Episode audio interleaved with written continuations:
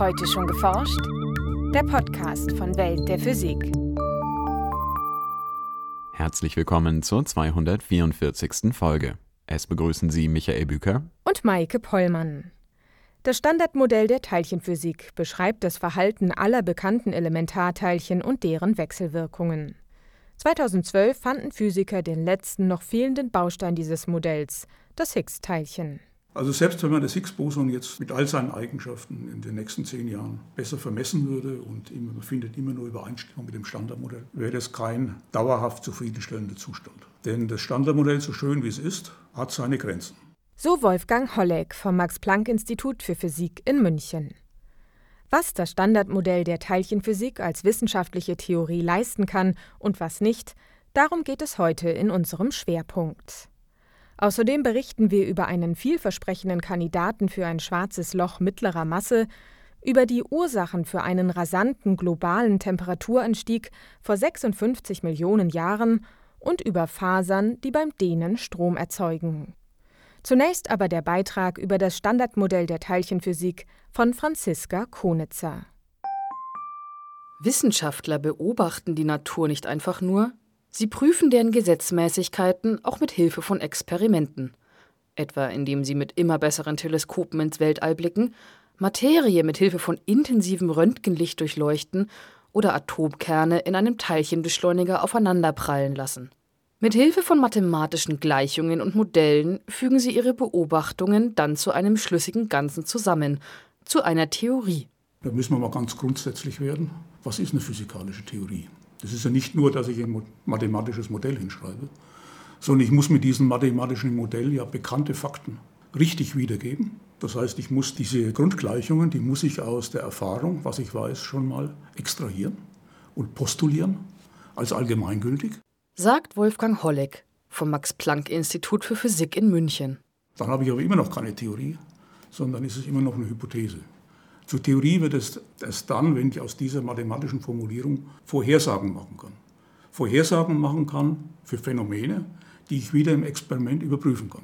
Konkrete Vorhersagen aus einer Theorie abzuleiten, ist die Aufgabe der Phänomenologie. Wolfgang Holleck ist Phänomenologe und beschäftigt sich vor allem mit der Teilchenphysik. In diesem Gebiet wollen Wissenschaftler verstehen, aus welchen elementaren Teilchen wir und die Welt um uns herum bestehen. Die Theorie, die das Verhalten aller bekannten Teilchen und deren Wechselwirkungen zurzeit am besten erklären kann, nennt sich das Standardmodell der Teilchenphysik. Also das, was als Standardmodell bezeichnet wird, ist eine von der Struktur her einheitliche Beschreibung von drei der vier fundamentalen Naturkräfte. Also wir kennen ja eine Vielzahl von Kräften, aber nur ganz wenige sind fundamental. Fundamental in dem Sinne, dass man sie nicht auf weitere Eigenschaften anderes, tiefer liegendes zurückführen kann. Und diese fundamentalen Kräfte sind die elektromagnetische Kraft, die sind die starke Kraft, das ist die Kernkraft, die die Nukleonen im Atomkern zusammenhält. Das ist die schwache Kraft oder auch schwache Wechselwirkung genannt. Die ist also verantwortlich für radioaktive Zerfälle. Diese Kräfte werden im Standardmodell über sogenannte Kraft- oder Austauschteilchen vermittelt. Wechselwirken beispielsweise zwei Atome über die elektromagnetische Kraft, so geschieht das durch den Austausch von Photonen, also Lichtteilchen. Die Kraftteilchen der starken Wechselwirkung heißen Gluonen. Photonen und Gluonen besitzen keine Masse, so wie es für Kraftteilchen eigentlich sein sollte. Allerdings fügt sich die schwache Wechselwirkung nicht so ganz einfach in dieses Schema ein. Das Problem besteht darin, dass die Kraftteilchen der schwachen Wechselwirkung, also die W-Bosonen und die Z-Bosonen, dass die eine große Masse haben. Das W-Boson hat eine Masse von 80 GeV etwa und das Z-Boson hat eine Masse von 91 GeV. Also ein GeV ist etwa die Masse eines Protons. Die Masse dieser Kraftteilchen passte nicht in das Modell. Jetzt verlangt die Symmetrie. Die Symmetrie ist das, was hinter diesem ganzen Konzept steht die verlangt, dass diese Kraftteilchen masselos sind. Sonst ist die Symmetrie zerstört. Also man kann die Symmetrie nicht mit massiven Teilchen hinschreiben. Das klingt sehr formal. Ich würde mir sagen, na gut, was ist so schlimm daran, wenn die Symmetrie nicht äh, existiert. Aber wenn die Symmetrie nicht existiert, dann gehen die ganzen schönen Eigenschaften dieser Theorie kaputt. Um die Theorie zu retten, führte unter anderem der britische Physiker Peter Higgs in den 1960er Jahren ein weiteres Teilchen ein, das Higgs-Boson. Nun waren die Phänomenologen an der Reihe. Der Theoretiker oder der Phänomenologe, der macht jetzt eine Vorhersage für das Higgs-Boson mit also gesagten Experimentalphysikern, worauf sie im Detektor achten müssen, wenn sie ein Higgs-Boson finden wollen. Und da gibt es zunächst mal eine Schwierigkeit, nämlich die Masse des Higgs-Bosons. Das ist selber ein freier Parameter in der Theorie. Die kann ich nicht vorhersagen. Im Gegensatz zu zahlreichen anderen Parametern und Eigenschaften von Teilchen lassen sich die Werte solcher freier Parameter nicht mit Hilfe der Theorie berechnen. Man muss sie tatsächlich messen. Also zur Frage der freien Parameter in Theorien muss man grundsätzlich anmerken, dass es in jeder Theorie Parameter gibt, die man nicht vorhersagen kann, sondern die man reinstecken muss. Und wenn ich jetzt Vorhersagen machen will, in Abhängigkeit von diesen Parametern, dann hängen auch die Vorhersagen davon ab. Aber ich kann keine absoluten Vorhersagen machen, ohne diese Parameter erstmal durch eine Messung festzulegen. Insgesamt gibt es im Standardmodell der Teilchenphysik 18 solcher freier Parameter. Die Masse des Higgs-Bosons ist nur einer davon. Prinzipiell ist das für eine physikalische Theorie nicht ungewöhnlich. Also man kann nicht alles vorhersagen. Theorie ist ein mathematisch formuliertes Modell.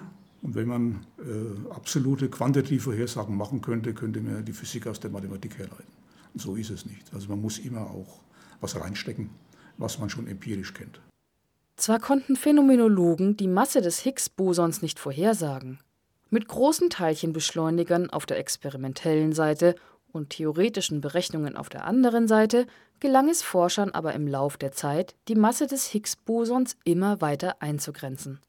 2012 gelang schließlich der Nachweis des Teilchens mit Hilfe des Large Hadron Colliders am Forschungszentrum CERN. Demnach bringt es ein Higgs-Boson auf rund 125 GeV. Der letzte freie Parameter des Standardmodells war damit zwar erfolgreich vermessen, Trotzdem sind Wolfgang Hollig und seine Kollegen nicht restlos glücklich mit dieser Theorie. Also selbst wenn man das Higgs-Boson jetzt mit all seinen Eigenschaften in den nächsten zehn Jahren besser vermessen würde und man findet immer nur Übereinstimmung mit dem Standardmodell, wäre das kein dauerhaft zufriedenstellender Zustand. Denn das Standardmodell, so schön wie es ist, hat seine Grenzen. Denn das Standardmodell liefert nur eine Beschreibung von drei der vier fundamentalen Naturkräfte. Die Gravitation fehlt. Und so hat das Standardmodell der Teilchenphysik beispielsweise keine Erklärung für die dunkle Materie, die sich bislang lediglich über ihre Schwerkraft bemerkbar macht. Deshalb sind Theoretiker und Phänomenologen auch weiterhin auf der Suche nach einer besseren Theorie, die die Natur noch besser beschreiben kann als das Standardmodell der Teilchenphysik. Nachrichten Astronomen gehen heute davon aus, dass sich in den Zentren großer Galaxien schwarze Löcher mit mehr als einer Million Sonnenmassen befinden. Doch wie diese supermassereichen schwarzen Löcher entstanden sind, ist noch nicht abschließend geklärt. Dem bevorzugten Szenario zufolge sind etliche mittelschwere schwarze Löcher in den Galaxienkernen miteinander verschmolzen und haben so die extremen Schwergewichte erzeugt. Das Problem? Bislang haben Astronomen zwar eine Reihe möglicher Kandidaten für solche Mittelgewichte aufgespürt, aber noch keinen definitiven Nachweis führen können. Einer dieser Kandidaten befindet sich rund 60 Lichtjahre vom zentralen Schwarzen Loch in der Milchstraße entfernt. Hier stießen Astronomen bei Beobachtungen mit ALMA, einer Radioteleskopanlage aus 66 Antennen in Chile, auf eine Wolke aus molekularem Gas. Dieses Gas bewegt sich mit ungewöhnlich hoher Geschwindigkeit. Computersimulationen zeigen, dass sich die rasante Bewegung am besten mit der Anziehungskraft eines Schwarzen Lochs erklären lässt, das die zehntausendfache Masse der Sonne hat. Jetzt berichten Astronomen im Fachblatt Nature Astronomy über weitere Beobachtungen mit ALMA, die eine punktförmige Strahlungsquelle nahe des Zentrums der Wolke zeigen. Das Lichtspektrum dieser Quelle ähnelt verblüffend dem des zentralen Schwarzen Lochs der Milchstraße, allerdings nur mit einem Fünfhundertstel der Intensität damit sei diese punktförmige Quelle der bislang vielversprechendste Hinweis auf ein Schwarzes Loch mittlerer Masse, so die Forscher. Das Zentrum der Milchstraße beherbergt also möglicherweise nicht nur ein Schwarzes Loch mit der Viermillionenfachen Masse unserer Sonne, sondern auch ein mittelschweres Schwarzes Loch mit der zehntausendfachen Sonnenmasse.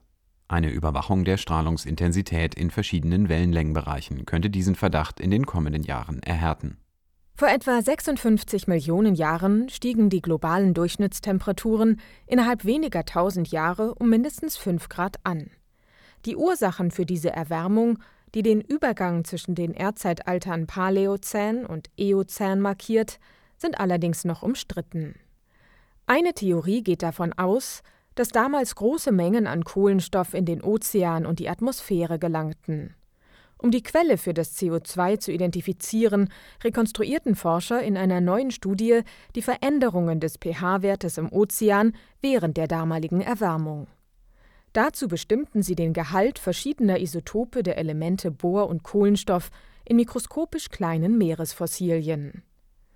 Der pH-Wert des Ozeans verrät, wie viel Kohlendioxid das Meerwasser zu jener Zeit aus der Atmosphäre aufgenommen hat.